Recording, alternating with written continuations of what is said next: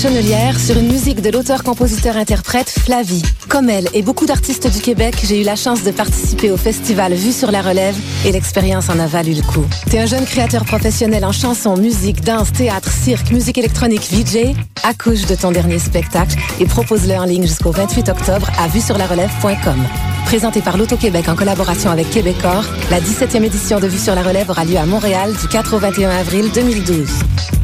Venez célébrer la 10e édition de Pop Montréal du 21 au 25 septembre prochain. Vous aurez tellement de plaisir que vous ne voudrez plus jamais partir. Nous vous présenterons des groupes incroyables comme Arcade Fire, Chromeo, Dirty Beaches, Yuck, Sal Principato, Grimes et So Called. Venez rencontrer des légendes musicales et excentriques notoires dont vous n'avez jamais entendu parler, comme Joe Batan, R. Stevie Moore et Babu Kishan Dasbol. Plus de 300 groupes sont à l'affiche cette année, en plus d'un volet art visuel, cinéma et artisanat, des activités pour les enfants, des conférences et beaucoup plus. Vous n'en croirez pas vos yeux. Joignez-vous à la fête. Super passe à 300 Passe journalière à 30 Popmontréal.com pour plus d'infos.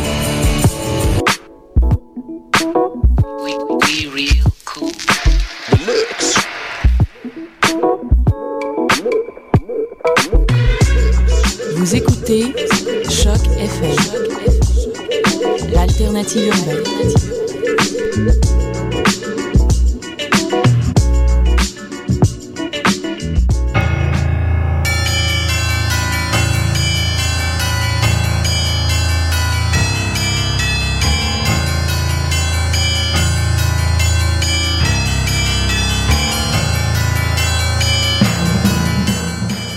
Eh bien, bonsoir. Grande nouvelle, nous sommes mardi 27 septembre 2011. Vous êtes sur Choc FM, c'est le tome 4 et le chapitre 49 de Mission Encre Noire. Salut Eric. Salut Hélène.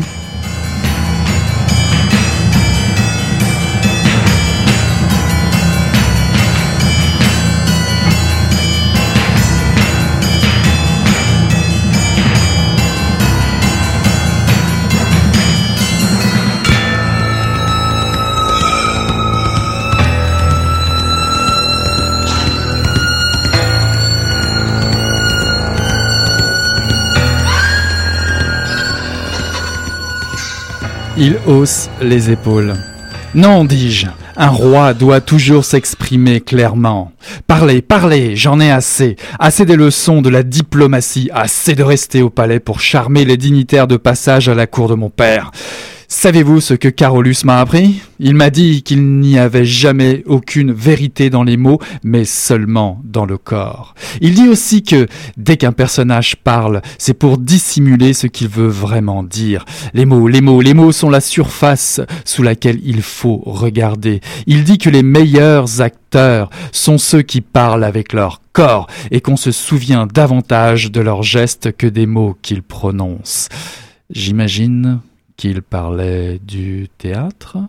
J'imagine que ce qu'il voulait, c'était mettre le garçon à quatre pattes. Il parlait de la vie. Nous sommes tous plus vrais par le corps que nous ne pourrons jamais l'être par la parole. Hmm, j'aimerais beaucoup voir Carolus exprimer un théorème pythagoricien sans aucun recours à la parole. J'ai envie de me battre. Alexandre me dévisage, l'air soudain sombre. Les moyens et les fins, vous parlez toujours de moyens et de fins, de ce pourquoi chaque chose est faite. C'est là votre génie, n'est-ce pas, d'appliquer quelques malheureux concepts à une si grande diversité de sujets. C'est ce qu'affirme Lysimac. Des idées si peu nombreuses que vous appliquez de manière très large, extrêmement large. Hmm, Lysimac. Pourquoi mon père ne part-il pas en guerre? Pourquoi ne m'appelle-t-il pas à ses côtés? Je suis fait pour ça. La guerre est le meilleur moyen d'atteindre la meilleure des fins, la gloire de la Macédoine. Pourquoi ne se bat-il pas tout simplement? Ton père, ton père s'est engagé dans des négociations diplomatiques. Alexandre crache, qu'il estime être le moyen le plus intelligent d'atteindre la fin que vous estimez tant, toi comme lui, euh, la gloire de la Macédoine. Ton père veut la Perse, il n'a nulle envie d'affaiblir les Grecs, de leur faire mordre la poussière. Il aura besoin d'eux. Ce ne sont pas des ennemis que l'on peut supprimer, mais des alliés irremplaçables. Il a besoin de leurs euh, ressources. Tu as de nouveau la migraine? J'ignore s'il m'a entendu. C'était un extrait du, livre Le Juste Milieu d'Annabelle Lyon, qui est paru en 2011 aux éditions Alto. Et euh, donc, euh, on s'est retrouvé en Grèce antique euh, dans ce dialogue. Je te laisse présenter le livre, Eric. Le, juste milieu d'Annabelle Lyon, on peut dire en anglais. Ah, Parce qu'il était. Non, mais on peut dire Lyon ou Lyon, je sais pas. Mais en tout cas, je sais qu'il est paru. Euh, C'est une anglophone. Une anglophone. Il est paru d'abord en anglais. C'est une traduction. Euh, Annabelle Lyon, donc, nous ramène en 342 avant Jésus-Christ. Elle fait ce, ça c'est écrit dans le livre. Hein, afin, elle fait se confronter Aristote à son, le fameux Aristote, Aristote, le philosophe, à son élève Alexandre, le grand Alexandre. Alexandre euh, le Conquérant. Et toute une galerie de personnages dont euh, le père d'Alexandre, le roi Philippe de Macédoine, ou Aridée, le frère euh, attardé ou retardé d'Alexandre. Aristote est donc a été invité par son ami d'enfance, le roi Philippe, à être le précepteur de ses deux fils. Donc le philosophe accepte à contre-cœur de, de se déplacer dans la capitale macédonienne, Pella, puisque Pella ben, est un peu en but au pouvoir hégémonique et centralisateur d'Athènes. D'ailleurs, Aristote aussi quelque part. Alexandre devra être éduqué pour devenir un roi guerrier. À sa grande surprise, Aristote prend goût à relever le défi de s'occuper des, des, deux adolescents. Il permet à Aridée, le frère, de progresser, contient de l'autre la force dévastatrice d'Alexandre, mais pour un temps, comme dans l'extrait que je viens de lire. Il cultive pour cela l'esprit de contradiction et d'analyse, le fameux juste milieu qui a inspiré le, titre de l'ouvrage précisément. Euh, le, juste milieu, on peut appeler ça le, point d'équilibre entre bah, les extrêmes. Euh, ce qui ne convient pas nécessairement euh, au point de vue de Philippe, car le roi combat les Perses et Athènes, ni même à Alexandre d'ailleurs, car le fils vise aussi la conquête de nombreux et vastes territoires, son fameux destin. Aristote de son côté pense, lui, ben, à sa carrière. Il veut devenir le grand philosophe de tous les temps. Donc il veut le, aller à Athènes. Il hein. veut aller à Athènes, c'est ça son, son, son, but ultime. Et le juste milieu ben, explore la relation ambiguë entre Aristote, le philosophe, et Alexandre, le conquérant, mythe en devenir. C'est un langage qui est parfois cru et trivial. Euh, Annabelle Lyon réussit ce tour de force de rendre ce récit passionnant et contemporain. Euh, malgré son, son, imagination érudite, elle ne néglige pas du tout euh, l'aspect terre-à-terre et spontané des, dialogues et réflexions des, des, personnages. Chacun est aux prises avec ses propres doutes et contradictions, ce qui apporte dans le récit une grande humanité. On découvre les, les deux personnages sous d'autres angles. L'auteur arrive à à reconstituer l'atmosphère de l'académie autour d'Aristote sans nous perdre et en restant très original. La lecture est, est riche en enseignements divers, euh, la manière de vivre, le théâtre, euh, l'art de la dissection d'Aristote et de l'époque d'ailleurs. Cette fascination d'Aristote pour la connaissance et la recherche euh, sur le corps humain, on le voit d'ailleurs à certains moments dans, dans le récit aller sur le sur les, champs, les, de les champs de bataille, lieux de bataille mmh. pour récupérer les corps, c'est assez concret.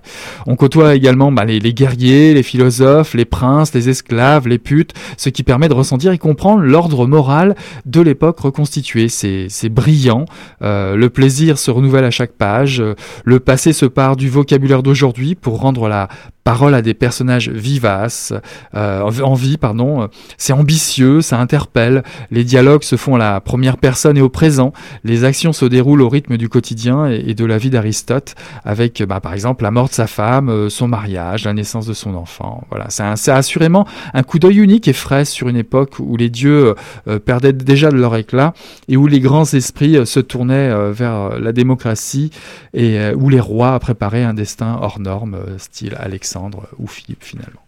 Le oui. juste milieu, Annabelle Lyon. Oui, alors moi j'ai trouvé que le livre était effectivement, euh, ça nous plonge dans une époque historique. Effectivement ancienne, mais le langage est simple et contemporain, tu l'as un peu dit. Ouais. Je pense que c'était important parce que sinon on perd vite nos repères, euh, en tout cas pour ceux qui sont pas, euh, euh, qui, qui sont pas, au, il y a les faits historiques comme les guerres intestines grecques, etc. Mais en fait, on, on peut complètement se plonger dans le roman, se plonger dans le roman mmh. sans tenir compte de ça tellement. Il y a parfois des descriptions un peu elliptiques, euh, que ce soit dans les faits racontés ou les dialogues. On ne sait pas toujours euh, qui parle ou quoi, dans quelle situation on est placé. Au début, ce sont comme des petits chapitres courts. Mais en fait, euh, c'est pas gênant du tout parce que ça maintient l'attention, puis très rapidement, le brouillard se lève. Au contraire, ça pousse le récit vers l'avant. Et ça, et ça donne parfois, alors que, que, que vraiment on, on, comprend le quotidien, enfin, c'est vraiment des, des, des, des, le mode de vie, comme tu disais aussi qui est, qui est explicité. Et, euh, et, vraiment euh, une vraie histoire, une vraie fiction euh, dans cette relation. Et ça donne un côté euh, presque poétique parfois. Moi, j'ai trouvé ça assez intéressant Mhm. dans le langage à la fois très moderne et très terre à terre, qui décrit des choses assez terre à terre et un, peu, un côté parfois poétique. On n'est absolument pas dans un cours d'histoire, donc je le redis, Ni mais cours- bien dans une œuvre littéraire. Ouais, Ni un cours de philosophie. Non, c'est ça. Ça reste plaisant et il y a d'ailleurs un espèce d'humour qui se voit pas au premier abord, mais, mais finalement, je trouve qu'il y a beaucoup d'humour. Mais je pense que Annabelle Lyon a pris un, un plaisir fou à détourner un petit peu finalement le discours habituel ou l'écriture habituelle autour de- des philo- d'un philosophe, de personnages officiels, de, de Ouais, choses comme c'est ça, ça. pour en faire des personnages actuels d'aujourd'hui avec un de la- langage de La d'aujourd'hui. fiction, hein, c'est des portraits. euh, D'ailleurs, euh, Aristote, euh, on voit tous ses rapports avec sa femme, qui sont des rapports, alors que c'est un mariage arrangé, qu'il est beaucoup plus âgé que sa jeune femme, et que et chacun a son petit caractère entre les deux, mais finalement, euh, il est très tendre et doux, euh, ils veillent l'un sur l'autre, c'est réciproque D'ailleurs, d'ailleurs. quand on va sur- un peu sur l'internet, on voit bien il y a des critiques, c'est assez, assez amusant. Il y a d'un côté les gens qui ont apprécié dévelop- développer ce monde-là ou pénétrer ce monde de, ce monde de la Grèce antique par ce biais-là très contemporain. Puis de l'autre, les gens qui disent bon, mais c'est pas assez. On développe pas du tout les thèses d'Aristote. Bah, c'est peut-être pas le dieu non plus.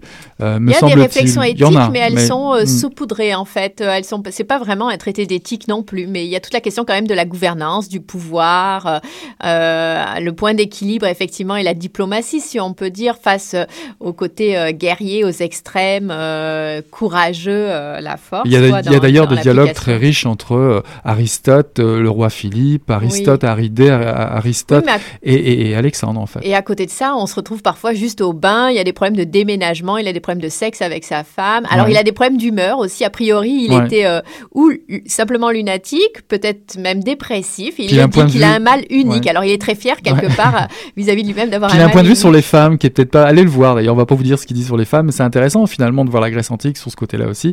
Euh, intéressant. Vraiment. ouais, il, il est presque bipolaire. Puis après, il y a la question, c'est assez perturbant parce que finalement, c'est assez apaisé.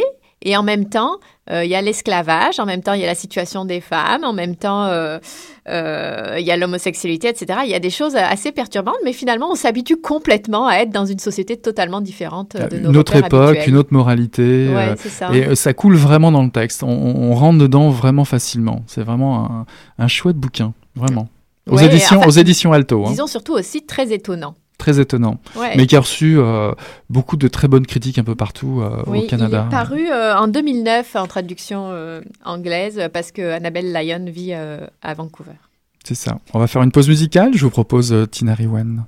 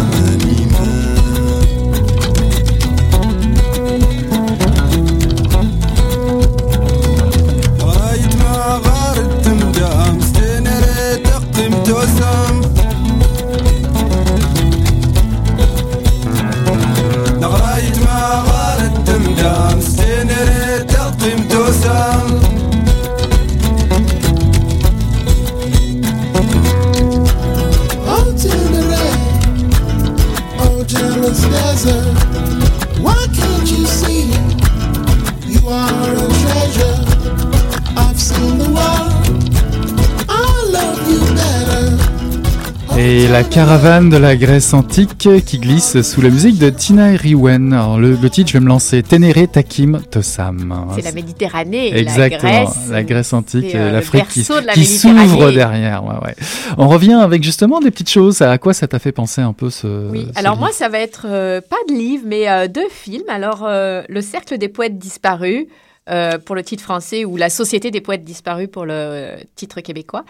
Le film sorti en 89 est réalisé par Peter Weir. On se rappelle de l'histoire, ça a eu un grand succès. Un jeune homme est envoyé dans une prestigieuse académie américaine, austère, euh, et il est finalement conquis avec ses pairs par un professeur original et humaniste, d'ailleurs joué par euh, Robin Williams. Alors en fait, ça m'a fait penser parce qu'il y a le rapport à l'enseignant, moins professeur-élève d'ailleurs que maître-disciple, et puis l'enseignant progressiste qui s'oppose, euh, c'est un peu Aristote, qui s'oppose au système et qui parle euh, plutôt, pour utiliser les, termes québécois, compétences transversales plutôt que connaissances apprises par cœur. euh, ou la segmentation par les matières assez dépassée.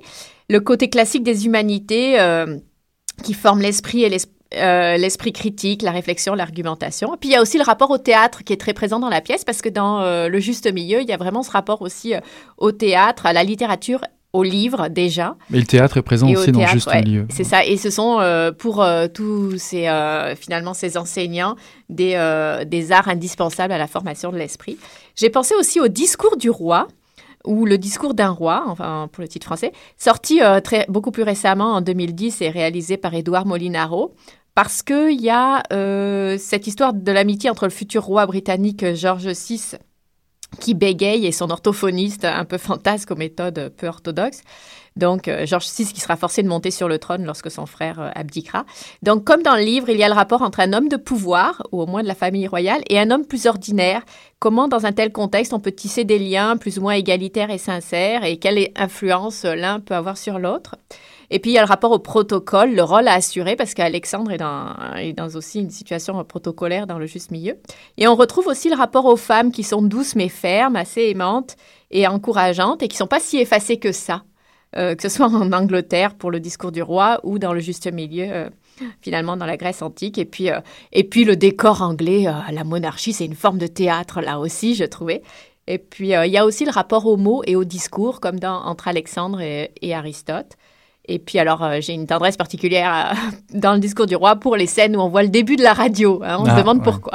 Sûr. Bah moi, Voilà. écoute, on est peut-être dans notre no- semaine théâtre parce que finalement, ça m'a fait aussi penser à un texte de théâtre, mais qui a été adapté euh, au cinéma. Donc c'est beaucoup plus difficile de voir la pièce de théâtre aujourd'hui et plus facile de se procurer le film.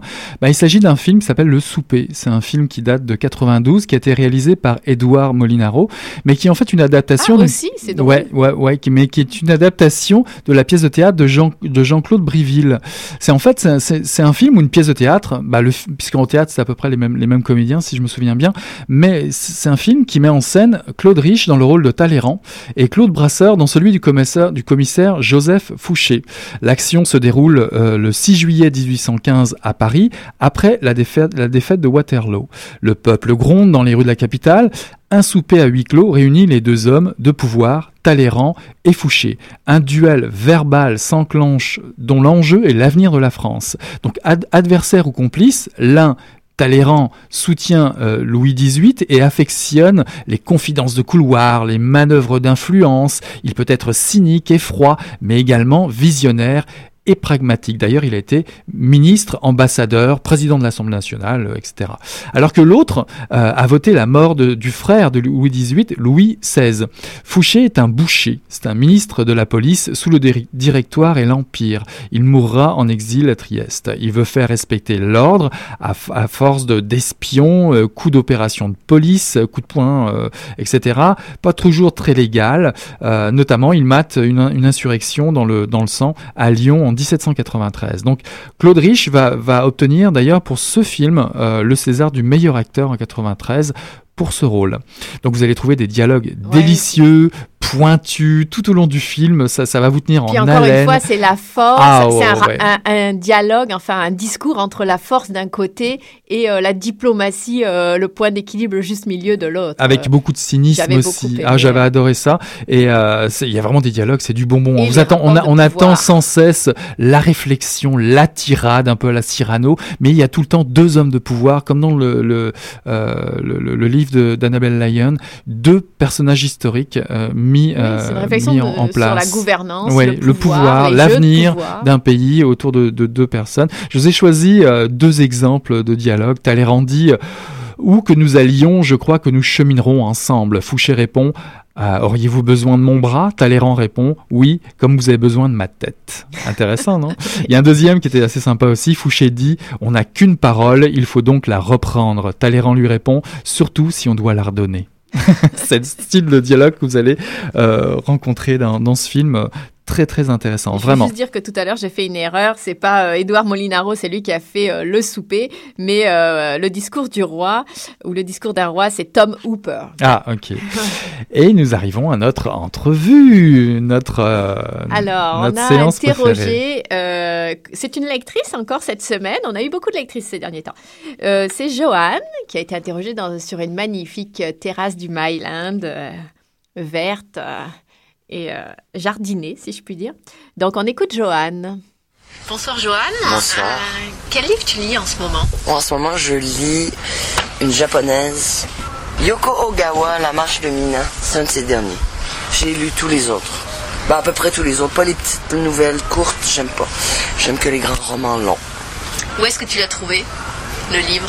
Ah ben, je l'ai acheté euh, à l'écume des jours. La meilleure euh, librairie, quand même. Parce qu'ils sont très gentils, ils te recommandent, ils te parlent, ils t'appellent pour te dire « Hey, nous avons reçu le nouveau truc. Si tu avais quelque chose à dire euh, à Yoko Ogawa, qu'est-ce que ce serait? Ben en fait, je- je pense pas que je voudrais la rencontrer parce que euh, ces livres sont tellement des imaginaires flyés que je me dis qu'elle doit pas avoir une conversation facile à suivre. Quel est ton endroit préféré pour lire et ton moment préféré pour lire? Le dimanche matin à 8 heures quand je me réveille, sur mon divan qui est absolument fantastique, j'ai l'impression de pas sortir du lit, euh, avec un bon café, et puis euh, toute la journée, euh, le dimanche, je peux lire de 8 heures à 8 heures. Mais sauf que le café devient du scotch dans l'après-midi. Est-ce que tu t'es déjà interdit de lire quelque chose? Jamais, jamais, ah, mais s'interdire de lire quelque chose, t'es folle. Est-ce que tu t'es déjà caché pour lire? Caché? Non, pourquoi je me cacherais Il n'y a pas de honte à lire. Quoi que ce soit. Attends, si, à 14 ans, quand ma mère me disait qu'il fallait que j'éteigne ma lumière, oui, d'accord. euh, Mais en fait, non, parce que ma mère m'empêchait pas vraiment de lire. Mais j'avoue que quand je lisais jusqu'à 4 heures du matin puis qu'il y avait un examen le lendemain matin, c'était pas génial. Est-ce que tu abîmes tes livres? Est-ce que tu en prends soin? Ah non, non, non, ils sont maganés, je corne les pages, je, je casse la tranche. Moi, j'aime quand le livre, il tient tout seul. Comme ça, je casse, je plie les pages. C'est pour ça que j'emprunte jamais de livre à personne. Parce que j'aime pas lire un livre euh, puis le garder joli et propre. Même euh, dès comme des jours, elle me dit tout le temps, euh, ben, tu l'empruntes et puis si tu l'aimes pas, euh, tu le ramènes. Puis non, parce que j'aurais pas de plaisir à le lire si je peux pas corner les pages.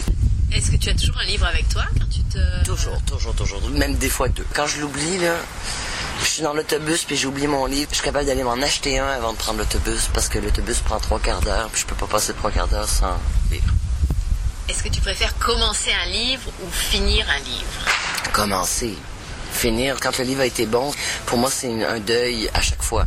Je voudrais que l'auteur m'en m'en offre tout de suite un autre. Ça m'est déjà arrivé, je sais pas combien de fois, de finir un livre, de tout de suite repartir à la librairie et d'aller prendre un autre du même auteur. Est-ce que tu as un livre ou un auteur qui t'a particulièrement marqué dans ta vie euh, de lectrice? Coutuno de Roger Leloup à 12 ans, euh, ça a été ma première féministe. Mais c'est une bande dessinée. Sinon, je veux dire, ils m'ont tous marqué. Mais elle, vraiment, m'a influencé. Yoko Tsuno, je me suis dit, enfin un modèle que je peux suivre. Sinon, je suis absolument pas original, mais le livre qui m'a marqué dans le sens de la littérature, où je me suis dit, mon Dieu, il existe autre chose, ben, Dostoïevski, c'est sûr, et euh, Cent ans de solitude de Gabriel Garcia Marquez, parce que écrit il n'y a pas de virgule, puis il n'y a pas de point pendant euh, deux pages. Et je me suis dit, c'est génial d'écrire comme ça. Si tu avais un livre à recommander pour partir en voyage, qu'est-ce que ce serait? Oh ben moi je pars en voyage avec des romans policiers parce qu'en voyage, on, on peut pas se concentrer trop. Puis on peut pas non plus, mais en fait, tu passes 5-6 heures à lire pendant que tu es en voyage, c'est pas la peine de voyager. Euh, reste chez toi, puis lis. Et fait qu'il faut un roman policier dans lequel tu embarques vite puis tu repars vite. Bien, le dernier, moi, c'était Andrew Dawson. Euh, pff, oh, écoute, même... Euh, G.D. Robb, puis là j'ai honte presque de le dire parce que c'est un truc, mais c'est féministe encore, puis c'est une fille, euh, une policière hyper euh, cool. Mais, mais sinon, avant de voyager, il faut que tu lises la littérature du pays dans lequel tu vas, hein, c'est normal. C'est la meilleure façon de connaître un pays, c'est de lire sa littérature. À quoi ça sert de lire? À rien. Tu lis pas pour que ça serve à quelque chose, c'est comme l'art. L'art, ça sert à rien. C'est pas vrai. Tous les arts, que ce soit la littérature, la peinture, la photographie, le cinéma, c'est fait pour euh, agrandir notre horizon et développer notre esprit critique euh, sur le monde en général. Est-ce que tu as une anecdote de toi, lectrice, à nous raconter ou Oh oui, c'en est une, j'ai presque honte. Euh, Je lisais euh, Isabelle Allende, La Maison aux Esprits. J'étais assez jeune. J'étais dans un train en France. On sait que les Français sont pas très discrets. C'est-à-dire que tout le monde se regarde, se parle. Moi, je parle jamais à personne dans les trains. J'étais à la fin du livre. Et je pleurais comme une madeleine. Je pleurais les gros sanglots. C'est très triste hein, à la fin, là, quand... Ah, c'est terrible. Voilà, et tout le monde me regardait, puis se demandait pourquoi je pleurais, puis euh, évidemment un peu gêné, je leur montrais pas mon livre. Oh, je suis sûr que quelqu'un a dû te parler dans le, dans le train, Joanne. Pas sûr qu'elle ait répondu. ah non, mais elle a peut-être, peut-être, elle avait d'autres livres, je suis sûr. Elle avait d'autres livres à côté d'elle pour continuer euh, son exploration. Pas mal, hein, pour euh, une, entre- une entrevue euh, sur un. Oui, avec, avec un peu de vent derrière. J'aime bien, on reste bouche bée. Euh, alors, euh, la semaine prochaine, euh, est-ce qu'on a le temps de faire un, un petit teasing? La semaine prochaine, on Ouais. part en randonnée et euh, on va en randonnée vers la fin du couple. C'est ça? On va explorer, euh, non, les, Les méandres du couple, tu veux les dire? méandres du couple. Là, c'est vraiment un teasing. J'ai l'impression que j'ai- j'ai j'ai l'impression d'être. Ah oui, c'est quoi Non, tu sais pas de quoi je parle. Bon, ben c'est bien, tu Si, auras si, la je- surprise. Ouais, j'aurai la, la surprise comme nos auditeurs. Mardi prochain, donc, euh, à 18h30 sur Choc FM. Voilà. Mission Encre Noire, le chapitre 50. Pour la semaine prochaine. On vous souhaite une, euh, une bonne semaine et puis euh, on se revoit pour de nouvelles aventures. Salut Hélène. Salut, Eric.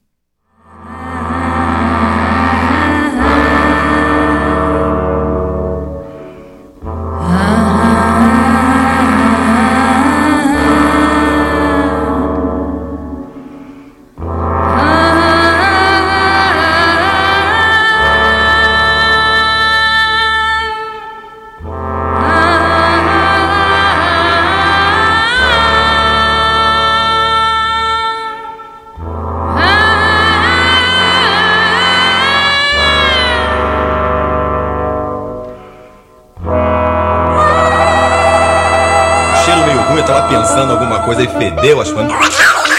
Pô, mas o negócio tava bom, bicho. O negócio tava bom, só quando ele tava tão entupido. Olha,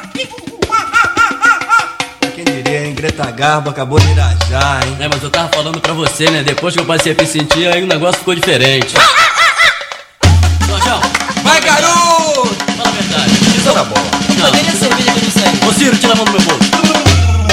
Agora um arame, um arame ia pegar dentro, ia pegar um gordurame depois, um arame não ia mal. hein? Olha, depois já viu, né?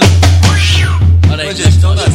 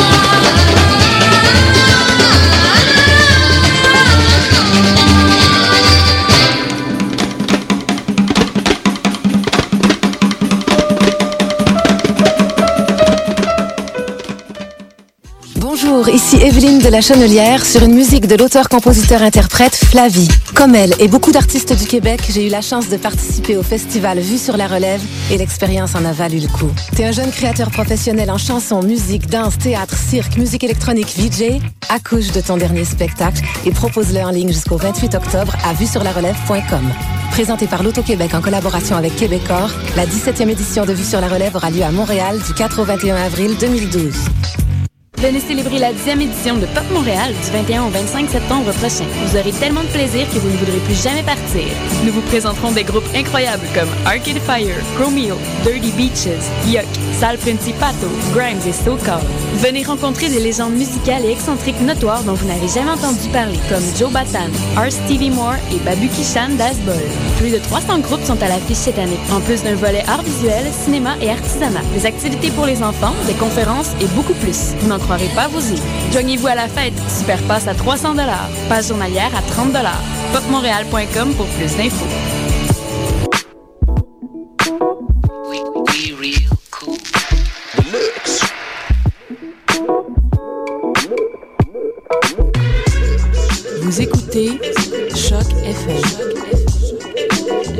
Choc FM, l'alternative urbaine.